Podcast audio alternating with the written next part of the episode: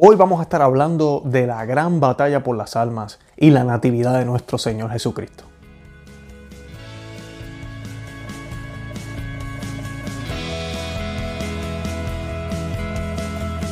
Bienvenidos a Conoce, Ama y Vive tu Fe. Este es el programa donde compartimos el Evangelio y profundizamos en las bellezas y riquezas de nuestra fe católica. Les habla su amigo y hermano Luis Román y quisiera recordarles que no podemos amar lo que no conocemos y que solo vivimos lo que amamos. Hoy vamos a estar hablando de la Navidad, este hermoso tiempo, pero también vamos a estar hablando de la batalla de las almas. Como ustedes saben, la iglesia está en crisis, eso no es secreto, el mundo entero está en oscuridad y muchas veces miramos hacia el lado y pensamos, wow, ¿qué es lo que va a suceder aquí ahora?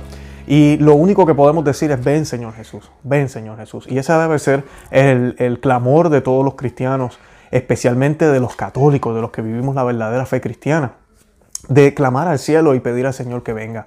Y de eso se trata la Navidad. La Navidad no es tan solo recordar el nacimiento de nuestro Señor Jesucristo que sucedió hace dos mil años, sino también mirar y saber que esto es una batalla que comenzó en aquel momento y que todavía continúa. Y esta batalla no es tan solo en nuestro corazón, sino también es exteriormente y lo vemos a través de todos los sucesos y todos los acontecimientos que están pasando y han pasado en la historia de la humanidad. Hay fuerzas eh, superiores a nuestro entendimiento que no podemos ver y que no podemos entender. Y eso lo podemos ver y parpar en la, en, en, la narración del nacimiento de nuestro Señor Jesucristo. Hoy yo les voy a compartir los textos, vamos a hablar un poco del simbolismo, pero también de la realidad que hay en estos textos y cómo pueden apuntar esa segunda venida y a la actitud que tenemos que tener de alegría, gozo, espera y también persistencia, consistencia y a la misma vez una actitud de batalla que debemos tener nosotros como iglesia militante. Pero antes de hacer eso, yo quisiera que hiciéramos una oración y nos encomendáramos a la Santísima Virgen para que ella nos ayude a discernir y a entender las palabras de nuestro Señor Jesucristo eh, debidamente para que así nos podamos acercar a Él, quien es el único Salvador y mediador. En el nombre del Padre, del Hijo y del Espíritu Santo. Amén. Santa María, Virgen Inmaculada, Madre de Dios y Madre nuestra, te veneramos con la preciosa vocación de Nuestra Señora del encuentro con Dios. Eres el lugar de encuentro de Dios con los hombres y de los hombres con Dios. Tú cuentas en tu misión maternal con la asistencia eficaz de Dios para superar todas las dudas, dificultades, oposiciones, miserias, problemas y preocupaciones. Consagrarme a ti me es vital. Protegerme, acógeme y guárdame en tu corazón. Madre mía, Libremente me consagro a ti, Nuestra Señora del encuentro con Dios. Que tú seas desde hoy mi dueña, reina y consejera, mi madre amantísima, corazón de mi corazón. Hazme hijo tuyo a tu gusto. Necesito perderme y abandonarme confiadamente en ti, sin condiciones e irrevocablemente. Hazme instrumento dócil y disponible en tus manos virginales, que siempre dependa de ti y que todo lo haga en ti, contigo, desde ti, por ti y para alabanza de la Trinidad. Haz que no le niegue nada a Dios, concededme santificar el momento presente, inmaculatizándolo. Madre Santa, haz que yo ponga todo lo mío al servicio de tu Hijo y deponga aquello que estorba a su obra redentora. Dulce corredentora, de pie junto a la cruz de tu Hijo Redentor, edúcame para la cruz, enséñame a expiar. Por último te ruego, Nuestra Señora del Encuentro con Dios, mediadora maternal de todas las gracias, subordinada al único mediador, Cristo, que me dispenses todas esas gracias de santificación que Dios ha pensado para mí y que tú contienes. Dame la gracia de defender el privilegio de tu mediación materna. Dígnate aceptar esta consagración, configurarme según tu inmaculado corazón, para asemejarme en todo a ti, reproducir tu vida en mí, vivir inmerso en ti, identificado y compenetrado contigo, y así alcanzar la unión con Dios en el grado que Él quiera, para su mayor gloria y mayor servicio a mis hermanos. Amén. Gracias Dios mío por Santa María. En el nombre del Padre, del Hijo y del Espíritu Santo. Amén. Bueno, hoy tenemos un programa hermoso. Vamos a estar hablando de la natividad, del nacimiento de nuestro Salvador, de nuestro Señor.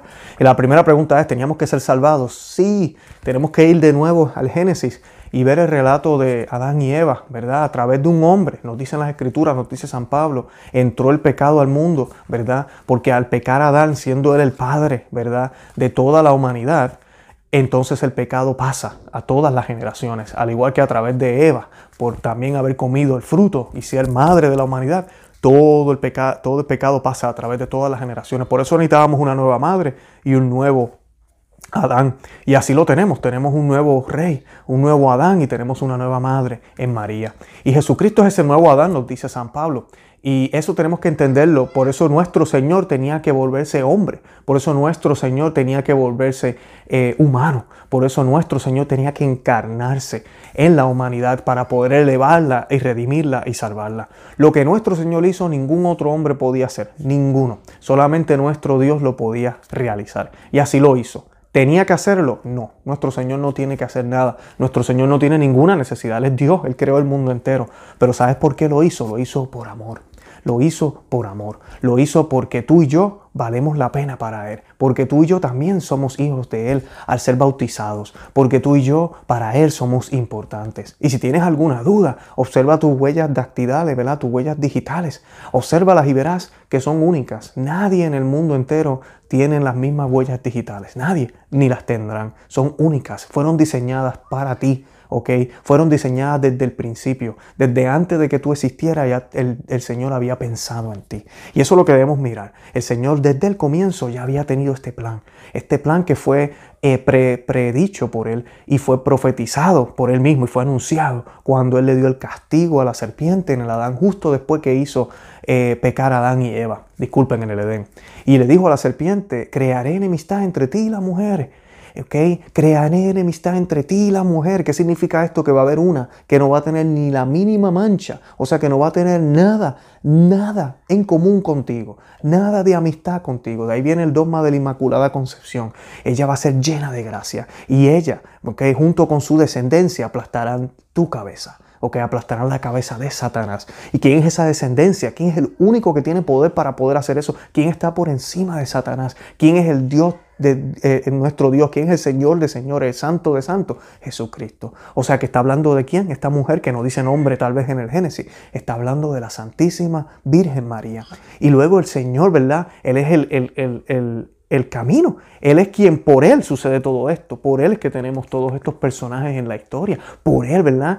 Eh, él de por sí es el personaje más importante, pero de todos los personajes, ¿verdad? después de Jesucristo, el principal está en María por ser la madre. Inclusive los ángeles, van a ver ahorita en el relato, es la señal que le dan a los pastores y le dicen, van a encontrar a un niño en pañales, ¿verdad? Van a encontrar a un niño en pañales y le dicen, ¿verdad? Que va a estar con una virgen. Y en Isaías y en todos los profetas nos habla de eso, nos dice de que una virgen es la que va a dar a luz. O sea que ella tiene un papel principal en la historia por ser la nueva Eva, al igual que Adán también tenía un papel principal. Nosotros tenemos que tener eso siempre en cuenta y tenerlo siempre en mente. Ahora, yo voy a estar eh, compartiéndoles brevemente los relatos. Vamos a leer lo que usualmente se lee en, la noche de Navidad. Para los que no saben, pues la noche de Navidad se lee la lectura de San Lucas. También los relatos los tenemos en Mateo, ¿ok? Que se habla un poco. O sea que yo voy a estar compartiendo de ambos, ¿verdad? Para que podamos ver todo el, la escena de todo lo que sucedió en esa, en, en, en, esa hermosa noche, esa noche especial. Y además de eso, pues voy a estar hablando un poco de qué significa, qué significa el lenguaje que se utilizó. Y vamos a ver que esto es una batalla.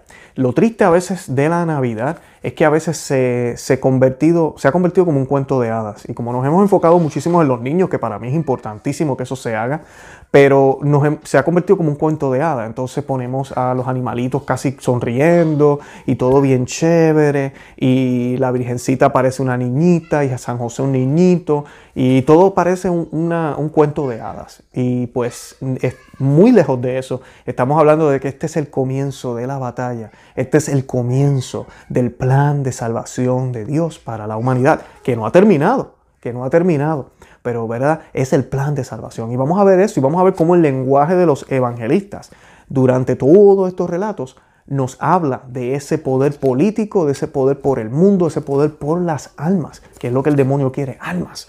esa batalla por las almas comienza a desenvolverse y comienza a, presentarse a través de este evento. Y pues el primer evangelio que vamos a estar leyendo hoy va a ser el Evangelio según San Lucas. ¿ok? Yo voy a estar leyendo del capítulo 2. El capítulo 1 es bien importante, me gusta mencionar sobre San Lucas. San Lucas aclara y dice que él entrevistó testigos oculares, o sea, que él se sentó y habló con las personas que vieron que saben, que escucharon los eventos de la vida de nuestro Señor Jesucristo. San Lucas es el único que nos narra la anunciación, es el único que nos narra la visitación a la prima Santa Isabel. Eh, él es el único que nos narra todos esos eventos que por ende, ¿verdad? Si uno se pone a analizar y pensar, uno diría, ¿verdad? ¿Cómo sabemos todo eso? No había una cámara, bueno, la única persona que estaba ahí era la Virgen María. O sea que ella tuvo que haber sido quien le contó a San Lucas. Y por eso la tradición nos dice que él se sentó con ella. Y yo lo creo fielmente. Y por eso yo llamo al Evangelio de San Lucas el Evangelio mariano. Porque incluye todos estos pasajes que de verdad nos hacen entender un poco mejor el papel de la Santísima Virgen. Además de esto, historiadores consideran el Evangelio de San Lucas como una obra de arte literaria. Porque tiene un lenguaje muy elocuente. Fue un Evangelio escrito para los gentiles. San Lucas trabajó muy de cerca con San Pablo. San Lucas también fue médico, médico de, salud, doctor. Y pues era pintor también y trabajó muy de cerca con San Pablo. Y San Lucas como tal eh, utiliza un lenguaje para poder hacer entender a estas personas que no tienen ninguna raíz judía de quién podía ser el Mesías y qué significa todo esto para nosotros. Y el lenguaje que utiliza, además de colocar simbolismo, también es un lenguaje que se puede tomar literal porque es histórico a la misma vez. Y la manera en que él narra muchas de las cosas que suceden en, la, en su evangelio es dramáticamente espectacular, de una manera muy estrecha con el Antiguo Testamento. Ejemplo de esto es segunda de Samuel, ¿ok? Y el capítulo 2, eh, si no me equivoco, de San Lucas, donde él comienza a narrar la visitación de la, de la Virgen María, la prima Isabel. Y vemos unas similitudes cuando el arca de la alianza se está trayendo a Jerusalén, como David danza, como Juan el Bautista danza, como el mismo David dice, ¿verdad? ¿A quién soy yo para, ¿verdad? para que el Señor venga a mí? Y por fin el Señor llega y vemos a Isabel diciendo las mismas palabras. Hay una similitud, o sea que San Lucas nos está tratando de, de enviar un mensaje a través de este texto mucho más profundo que simplemente el hecho histórico, sino nos está tratando de decir, hey, así como la, el antigua arca contenía al, al, pan bajado del cielo, a la ley, al sumo sacerdote, ahora tenemos el nuevo arca, que es la Santísima Virgen María. Y pues obviamente vemos cómo Isabel se arrodilla, cómo se postra, cómo dice quién soy yo para que la madre de mi Señor venga. O sea que San Lucas no tan solo nos está hablando de un evento aquí de que mira, las dos primas se visitaron y se felicitaron porque estaban embarazadas. No, nos está diciendo que esa es el nuevo arca y que así como se trató el arca de la alianza en el Antiguo Testamento, que era muy sagrado, que fue diseñado hasta por el mismo Dios, así mismo fue la Santísima Virgen diseñada por Dios. Eso es un breve resumen de, cómo San Lucas, ¿verdad? Pone todo esto escrito en sus textos y para mí me encanta. El Evangelio de San Lucas es mi favorito de los cuatro. el segundo es el de San Juan por ser muy eucarístico y luego los otros dos que son más históricos. De verdad que son excelentes todos, no me tomen a mal, pero mi favorito es el de San Lucas.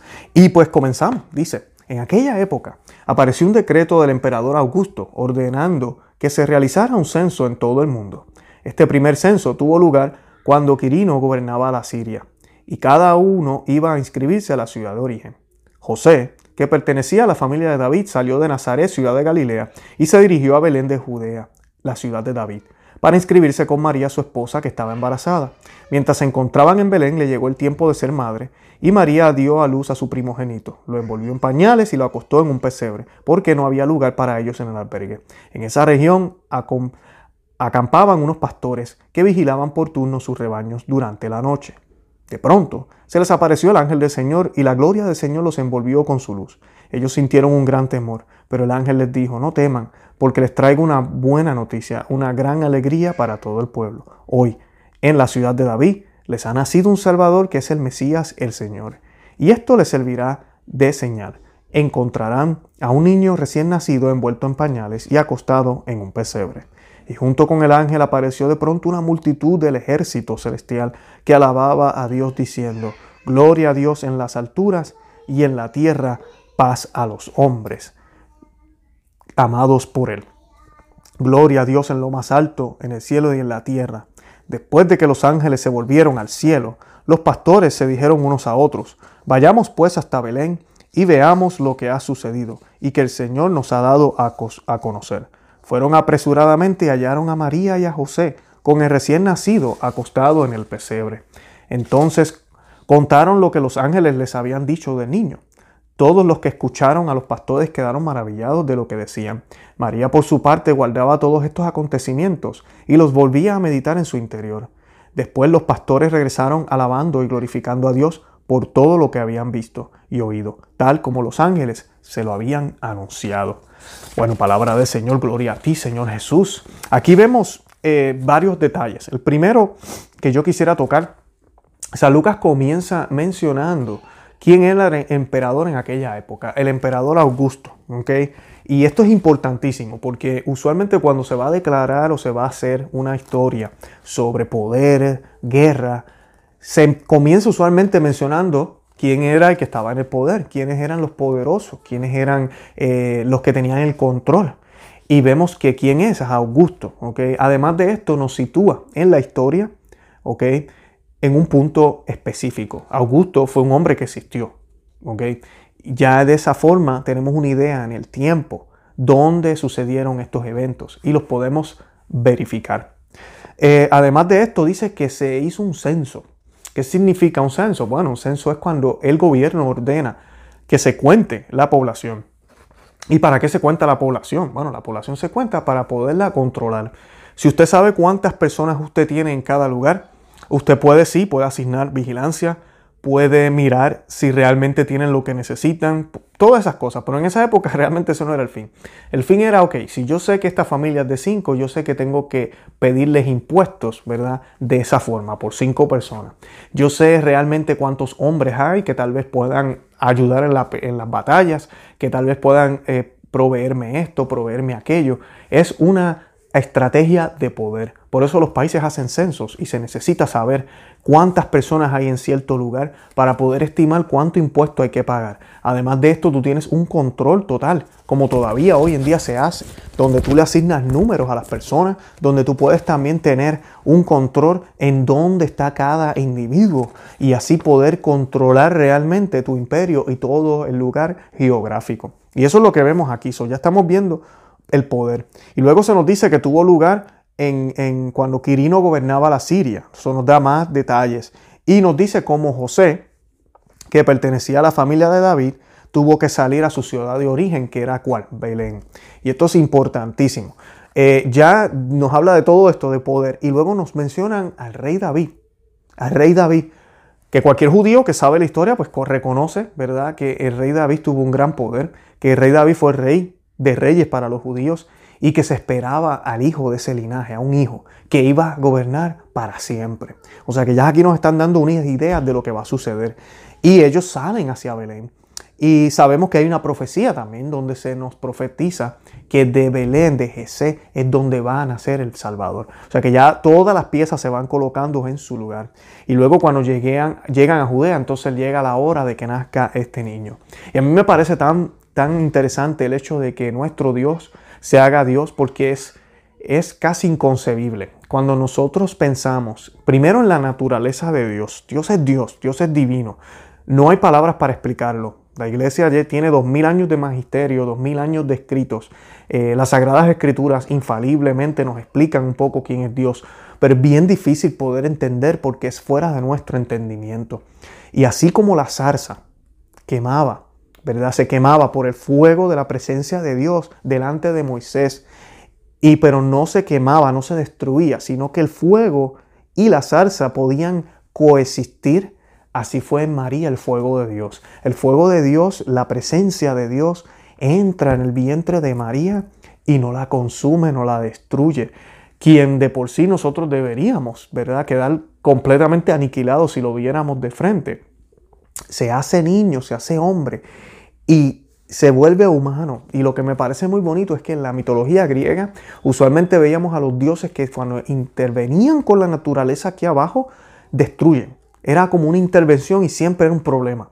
En este caso vemos un dios que está por encima de la naturaleza y cuando se baja, nuestro Señor, Él puede coexistir de una manera tan y tan perfecta que hasta niño se hace y nace como Él perfectamente. Y también me recuerda lo siguiente, el cristianismo es la única, la única religión que no apunta hacia arriba, nosotros apuntamos hacia el Señor porque el Señor de por sí bajó. Eso es lo que nosotros profesamos. No se trata de estas eh, religiones donde nos hablan de que usted tiene que hacer yo no sé cuántas meditaciones y cuántos respiros y buscar ese, esa fuerza cósmica que está lejos y a ver si entonces nos podemos elevar y hacernos uno con ella, sino que el Señor es quien se baja, es quien baja al rescate por nosotros. Entonces cuando decimos estamos buscando al Señor, realmente lo que deberíamos pensar es, te has dejado encontrar por Él, porque el Señor hace rato anda buscándote desde el principio y el Señor fue quien decidió hacerse hombre y se hace hombre en ella, en quien fue preparada, como hablamos al principio del podcast o del programa. Y ella lo envuelve en pañales, ¿ok? Dice que ella dio a su hijo primogénito, esto es bien importante, ahí los protestantes lamentablemente para atacar la virginidad de nuestra Santísima Virgen, oh, ahí dice primogénito, o sea que tuvo más hijos. No, simplemente está diciendo el primero y único hijo, primogénito. Eso es todo lo que está diciendo. Ahí no está diciendo nada más. Y es un término que se utiliza muchísimo. E inclusive nuestro Dios se le llama así el hijo único, el hijo el primogénito. ¿ok? O sea que no, no tiene que ver nada con eso. Y ahí nos empieza a hablar de los pastores. Y los pastores, esta parte a mí me encanta porque dice que se le aparece un ejército de ángeles. Y aquí vemos otra vez ese lenguaje. Estamos viendo primero el emperador, todo el poder, el censo, sucedió esto, tuvimos que movernos y luego vemos cómo nace el niño. Y para mí siempre lo he visto de esta forma, la piel de nuestro Señor Jesucristo, ¿verdad? Él como hombre, es como el camuflaje, ¿ok? Donde sin que nadie se dé cuenta, nuestro Dios ha comenzado su batalla aquí en la tierra para salvarte a ti y a mí. El demonio inclusive fue engañado, nos dicen los santos, al tener Jesucristo a su padre putativo, San José, siendo esposo de María. Porque entonces él, podía pensar, oh no, ese no es el Hijo de Dios porque él es hijo de San José. sin saber que realmente fue concebido por obra y gracia del Espíritu Santo. O sea que él va camuflajeado para engañar en un sentido, ¿verdad? A todos los que obran mal en contra del hombre. Y ahí va, ¿verdad? Entonces se presenta a los humildes, a los pastores que están en el área. Y ellos ven a los ángeles, ¿ok? Y se asustan, obviamente, es algo formidable, yo no sé ni cómo describirlo, siempre vemos en las películas estos seres con alas y todo lo demás, pero realmente los ángeles no son así. Los ángeles cuando los pintores los pintaron en la época medieval y todo eso con alas, es porque son del más allá. Y como siempre se asocia con el cielo y viajan y vienen, pues mira, unas alas les caen perfectamente. Pero no son con alas. Entonces aparecen estos seres que ellos no entienden qué son y le dan ese mensaje y ellos van inmediatamente. Dice que se apareció un ejército. El griego que se utiliza en el Evangelio de San Lucas es la palabra estratia. Estratia significa eh, eh, milicia, ¿ok?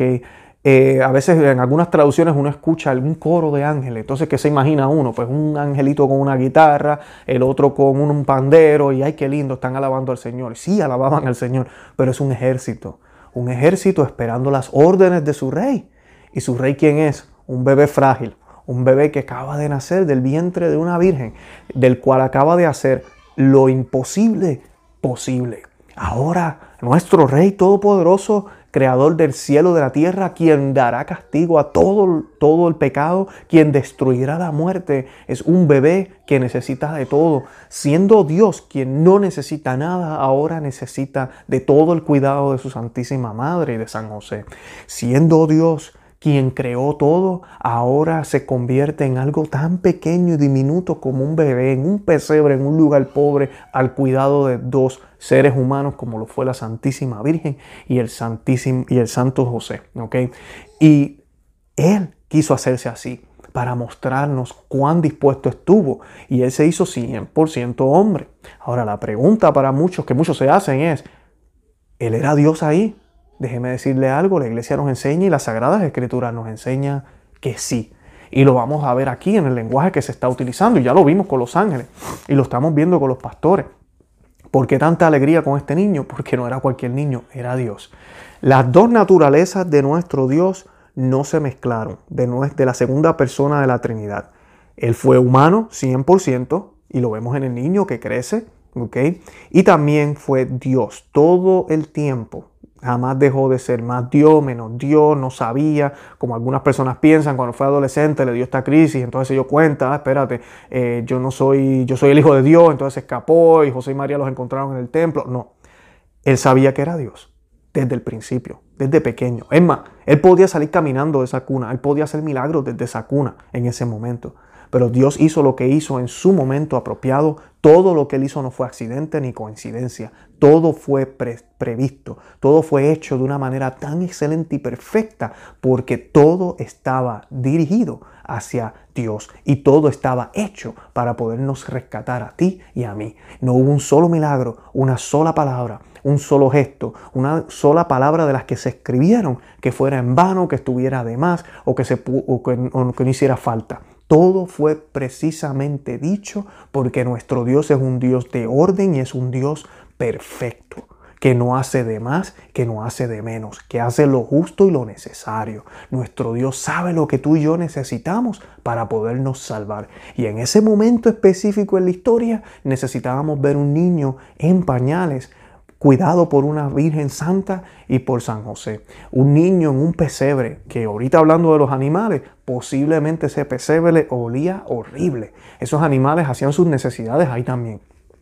Y ahí estuvieron ellos para poder mostrar la grandeza de nuestro Dios a través de su humildad humana, a través de ese lugar hermoso donde Él estuvo y nació. Y lo otro que les quería comentar es que ellos hallaron las cosas como los ángeles le dijeron. Y es bien, bien importante esto, porque a veces nosotros no escuchamos lo que nuestro Dios nos dice. Y a veces, cuando nuestro Dios nos da una señal, mm, como no es lo que esperábamos, no lo creemos. Estos pastores creyeron. Dice que después que regresaron a sus hogares, a su, donde estaban, iban glorificando y alabando a Dios. Ellos sabían que lo que acababan de ver era algo sobrenatural y punto. Y ellos sabían que ese era Dios. Muchos dirán, ah, pero es que se les aparecieron los ángeles. Va, ya es válido eso, se les aparecieron los ángeles, pero ¿cuántas cosas extraordinarias no pasan en nuestras vidas? Y no me vengan a decir que no pasan cosas extraordinarias, que usted no llegó un minuto tarde y después se enteró que sucedió algo tal vez trágico en ese lugar, o que alguien le dijo algo y usted dice, ay, qué coincidencia, fulano me habló de este tema. ¿Estás seguro que fueron coincidencias o fue la providencia de Dios? Todos tenemos esas historias, todos tenemos esas historias. Así que tengamos eso en cuenta y no nos olvidemos de eso nunca. Ahora, yo quisiera compartirles la profecía de Isaías para que vean qué bonito es esto y cómo se relaciona mucho con el Evangelio de San Juan, el primer capítulo de San Juan, y con lo que acaba de suceder aquí con los pastores. Les voy a leer de Isaías 9 del 1 al 6. Y dice, el pueblo que caminaba en las tinieblas ha visto una gran luz. Sobre los que habitaban en el país de la oscuridad ha brillado una luz.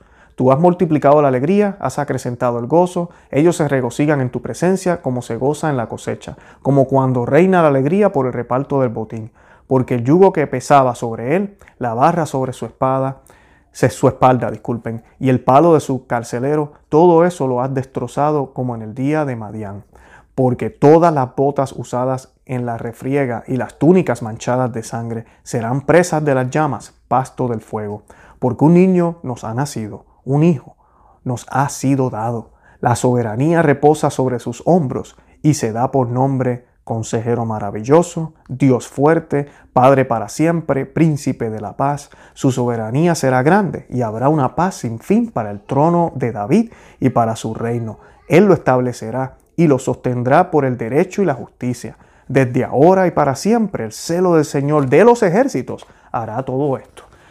Ahí vemos otra vez, ¿verdad? Este lenguaje milicio, este mm, lenguaje de, batalla, de guerra. Vendrá ese nuevo rey que pondrá orden. Y ahorita mismo, en estos tiempos de crisis que vivimos, adivinen quién reina. Es reina. Es reina aunque nadie lo quiera aceptar, aunque muchos se, coloquen eh, y, piensen que no está pasando. Aunque algunos piensen, lamentablemente, hasta personas en la iglesia que piensan que el reino es después. El reinado de Cristo es aquí en la tierra primero y luego será manifestado en, en el mundo celestial, en la vida sobrenatural. Pero es aquí, Él vino a poner orden aquí, por eso se hizo hombre, para poner en orden su naturaleza. Y el trabajo de la iglesia es ese, evangelizar y llevar la buena nueva a todos los pueblos por igual, ¿ok? Sin ocultar nada y dejándole saber que solo en Cristo hay salvación. En Mateo también nos cuenta lo narrado en San Lucas, yo se lo voy a estar leyendo ahora, y esto está en el capítulo 2 del Evangelio de San Mateo, y dice, Nacido Jesús en Belén de Judea en tiempos del rey Herodes, unos magos venían del oriente, se presentaron en Jerusalén, diciendo, ¿dónde está el rey de los judíos que ha nacido? Pues vimos su estrella en el oriente y hemos venido a adorarle. En oyéndolo, el rey Herodes se sobresaltó, y con él toda Jerusalén Convocó a todos los sumos sacerdotes y escribas del pueblo y por ello se estuvo informando del lugar donde había de nacer el Cristo. Ellos le dijeron, en Belén de Judea, porque así está escrito por medio del profeta. Y tú, Belén, tierra de Judá, no eres no la menor entre los principales clones de Judá, porque de ti saldrá un caudillo que apacentará a mi pueblo Israel. Entonces Herodes llamó aparte a los magos y por sus datos precisó el tiempo de la aparición de la estrella. Después, enviándolos a Belén, les dijo, id e indagad cuidadosamente sobre ese niño, y cuando lo encontréis, comunicádmelo para ir también yo y adorarle. Ellos después de oír al rey se pusieron en camino y, eh, y he aquí que la estrella que había visto en el oriente iba delante de ellos, hasta que llegó y se detuvo encima del lugar donde estaba el niño. Al ver la estrella se llenaron de inmensa alegría, entraron en la casa, vieron al niño con María su madre y postrándose le adoraron. Abrieron luego sus cofres y le ofrecieron dones de oro, incienso y mirra. Y avisados en sueños que no volvieran donde Herodes, se retiraron a su país por otro camino. Después que ellos se retiraron, el ángel del Señor se apareció en sueños a José y le dijo, levántate, toma contigo al niño y a su madre y huye a Egipto, y estate allí hasta que yo te diga, porque Herodes va a buscar al niño para matarle.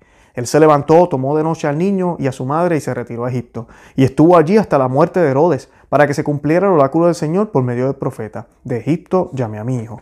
Entonces Herodes, al ver que había sido burlado por los magos, se enfureció terriblemente y envió a matar a todos los niños de Belén y de toda su comarca, de dos años para abajo, según el tiempo que había precisado por los magos. Entonces se cumplió el oráculo del profeta Jeremías. Un clamor se ha oído en Ramá, mucho llanto y lamento. Es Raquel que llora a sus hijos y no quiere consolarse porque ya no existen. Muerto Herodes, el ángel del Señor se apareció en sueños a José en Egipto y le dijo, levántate, toma contigo al niño y a su madre y ponte en camino de la tierra a la tierra de Israel, pues ya han muerto los que buscaban la vida del niño. Él se levantó, tomó consigo al niño y a su madre y entró en tierra de Israel. Pero al enterarse de que Arquelau reinaba en Judea en lugar de su padre Herodes, tuvo miedo de ir allí y avisado en sueños se retiró a la región de Galilea y fue a vivir en una ciudad llamada Nazaret para que se cumpliese el oráculo de los profetas. Será llamado Nazareno. Palabra del Señor, gloria a ti, Señor Jesús. Wow. Aquí sí que vemos mucho lenguaje eh, milicio. Primero que nada, vemos a los reyes magos, como le llamamos. Eh, se cree y se sabe que no eran solo tres, pero por los números de regalo, incienso, oro y mirra, ¿verdad? Pues siempre pensamos que eran tres. Y vemos como aquí también se habla de poder. Estamos hablando de Herodes, el todopoderoso, ¿verdad? De esta región. Y vemos cómo llegan estos reyes magos y preguntan por el rey de los judíos. La palabra rey es una amenaza para Herodes. Entonces Herodes comienza a investigar quién es este supuesto rey, qué es lo que está pasando. Exactamente lo que sucede hoy en día, quién es esta, qué, qué es esta iglesia, qué es lo que está pasando. Llevamos siglos donde el mundo ha conspirado en contra de la iglesia y han logrado infiltrarse y logran tratar de comprar a sacerdotes, a obispos, para que el plan de Dios no se lleve a cabo. Y es exactamente lo que Herodes está haciendo aquí con los reyes. Les hace preguntas y les dice, ¿saben qué? Cuando lo encuentren, déjenme saber que yo quiero ir también y adorarlo. Los reyes van a y encuentran todo como se les había dicho. Y cuando ellos ven al rey de reyes, se postran, ¿ok? Se postran ante él. Saben que este pequeño niño, este pequeño bebé, es Dios hecho hombre. Es Emanuel, Dios entre vosotros. Y se postran. Ellos conocían muy bien toda la tradición judía, todas las profecías, y sabían y creían, porque no se trata solo de conocer, se trata de creer. Y se dejaron llevar por esta, guiar por esta estrella, que suena ridículo para mucha gente. Y lamentablemente muchos científicos y gente, inclusive sacerdotes, obispos, han dicho, no, esa, eso coincide con un cometa que yo no sé qué. Miren mis hermanos, yo les voy a decir algo. Habrá pasado cualquier cometa, pero esa estrella en específico, esa luz que ellos vieron esa noche, créalo por fe usted, porque las Sagradas Escrituras lo dicen y son infalibles. Esa estrella era sobrenatural. Era nuestro Dios guiando a esos reyes. Era nuestro Dios haciendo su labor, haciendo su trabajo, haciendo su plan. Era su voluntad que esa estrella estuviera ahí. Punto. Cualquiera que diga otra cosa, mira, allá que se quiera, quieran creer las patrañas de los supuestos sabios aquí en la tierra. Nosotros creemos en la sabiduría de nuestro Dios. Y estos reyes magos, teniendo toda la sabiduría de aquí abajo, como quiera fueron guiados por esta estrella, porque tenían lo que se llama humildad de corazón. El don de la sabiduría es eso, la humildad de corazón. No se trata de no saber nada. Muchas personas piensan, oh, yo quiero tener la sabiduría, el don de sabiduría. Y sabiduría no se trata de saber mucho, se trata de dejarse guiar por el Señor. Y ellos tenían ese don de la sabiduría, no por todos los conocimientos que tenían, sino por la humildad de corazón que tenían. Y se dejaron llevar y guiar por el Señor. Por eso a mí también me causa un poco de revuelo, ¿verdad? Tenemos que tener mucho cuidado. Sí, el Señor se le presentó a los pastores y los pastores quienes eran los humildes, los pobres, que no muchos estudiosos nos han dicho también que los pastores no eran tampoco tan pobres, ellos eran los que controlaban el mercado de allí, ¿verdad? Pero eso es tema para otro día. Pero sí, a los pobres y a los humildes de corazón, esa es la clave. No se trata pobre de tener el bolsillo vacío y se trata de tener el corazón vacío para que nuestro Señor pueda entrar y habitar en él. Y eso se trata la Navidad. Ojalá tú y yo tengamos el corazón vacío lo suficiente para que este 24 y 25 de diciembre, cuando estemos celebrando esto y cuando pasen los 12 días de Navidad hasta el 6 de enero y sigamos las octavitas, que nuestro Señor realmente nazca en nuestro corazón. ¿Y cómo puede nacer nuestro corazón si nos vaciamos? Y eso es lo que hicieron los reyes. Tenían todo el conocimiento del mundo, tenían todas las riquezas del mundo, tenían sirvientes, llegaron hasta ahí de lejos. Pero allí fueron y, y ya llegaban vacíos, o pudieron ver lo que otros no podían ver. Y fue tanto así que después que adoraron al Señor, después que uno se encuentra con el Señor, después que uno adora al Señor, después que uno deja muchas cosas, después que uno se vacía, es imposible volver por el mismo camino. Es imposible. Así fue con ellos. Se le aparece un ángel en sueños y les deja saber que no vuelvan a donde Herodes. So, se fueron por otro camino. Y es exactamente lo que tú y yo tenemos que hacer esta Navidad. Llegamos por un camino, a veces hasta cometiendo errores, pero estamos aquí hoy. Y el Señor tiene un mensaje para ti y a mí. Más vale que no volvamos por donde mismo vinimos. Más vale que comencemos a caminar una nuevo, un nuevo camino, una nueva ruta, dejándonos llevar por la luz del mundo, que es el Señor, nuestro Dios. Y ahí vemos otra vez esta guerra de poder. Herodes entonces se entera, se pone furioso, se enoja y ¿qué hace? Envía a matar a todos los niños menores de dos años.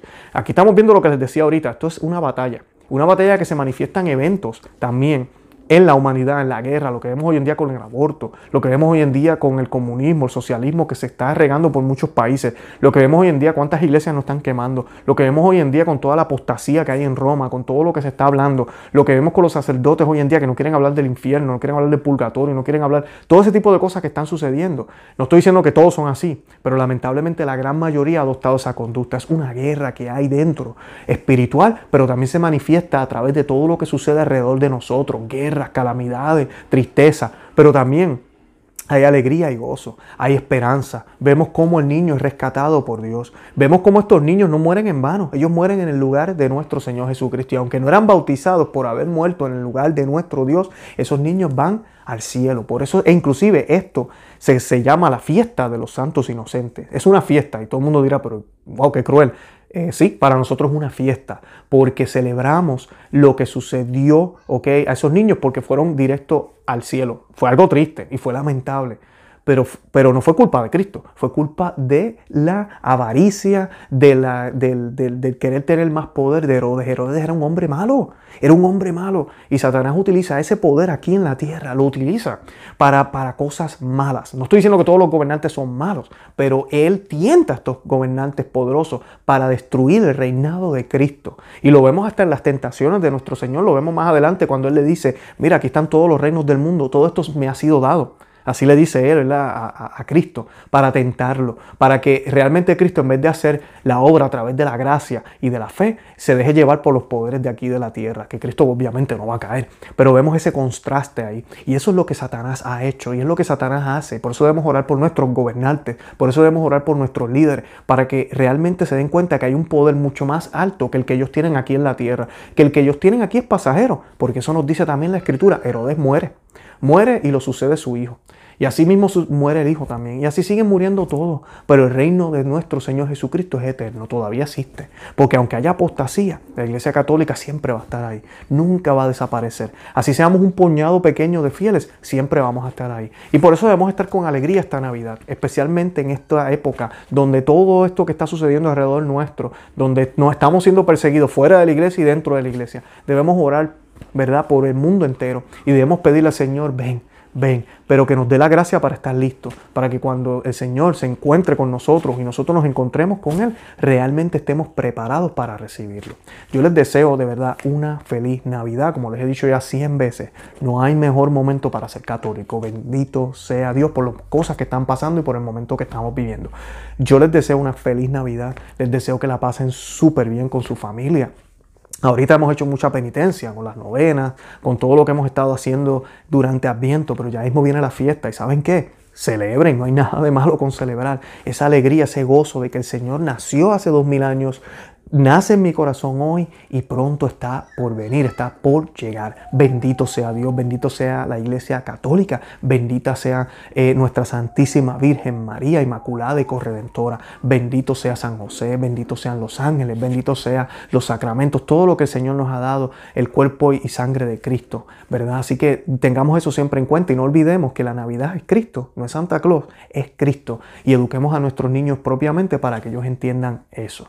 Nada, los invito a que visiten nuestro blog o no se llama que se suscriban aquí al canal, que nos dejen un comentario, que le den me gusta, que compartan el video y que también nos busquen en cualquiera de las aplicaciones de podcast. Estamos en todas ellas, en, en, cualquiera de ellas, en Apple, en Spotify, Google Podcast, en todas ellas.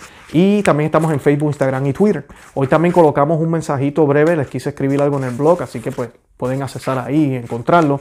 Y pues nada, Santa María, ora pro nobres y feliz Navidad.